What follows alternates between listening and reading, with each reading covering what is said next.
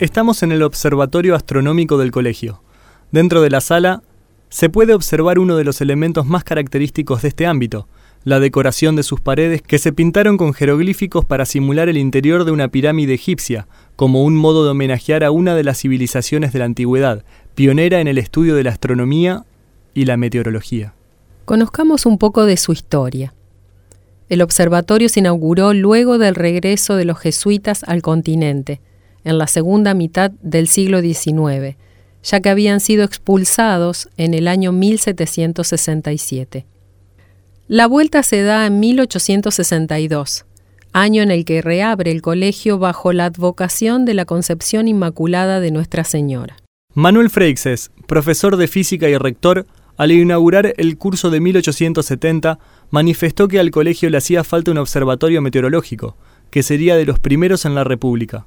En 1873, el observatorio había incorporado un telescopio refractor alemán, termómetros y esfera terrestre y celeste. Este es uno de los espacios que albergó los avances en materia tecnológica y científica que los jesuitas trajeron consigo desde Europa en su regreso a nuestras tierras. En la sala se puede observar que aún se conservan los antiguos dispositivos utilizados en el observatorio, como objetos de medición resguardados en las vitrinas, y objetos didácticos en las plataformas de color rojo, azul y amarillo, el telescopio de bronce, el globo estelar o el simulador de órbita.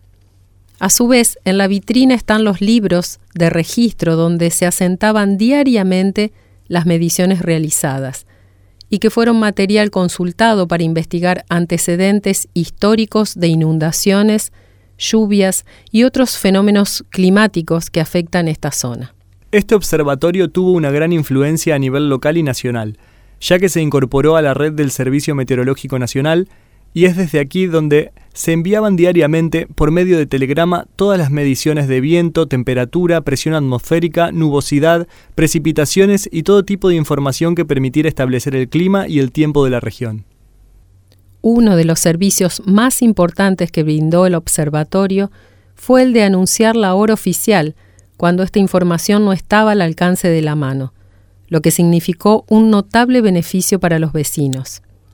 Hacia 1903, el Gobierno Nacional incorporó este observatorio a la Red Meteorológica Argentina y en 1950 se integró al Servicio Meteorológico Nacional. Las tareas meteorológicas continuaron hasta que fueron decayendo en la década del 60 por la situación política imperante en el país. Cuando termines de disfrutar del patrimonio exhibido en la sala de observatorio, dirígete a la puerta que se encuentra al norte. Allí vas a ingresar a la sala de exposición Clase Ignaciana, Academias y Gabinetes. Cuando lo hagas, pasa a la siguiente pista.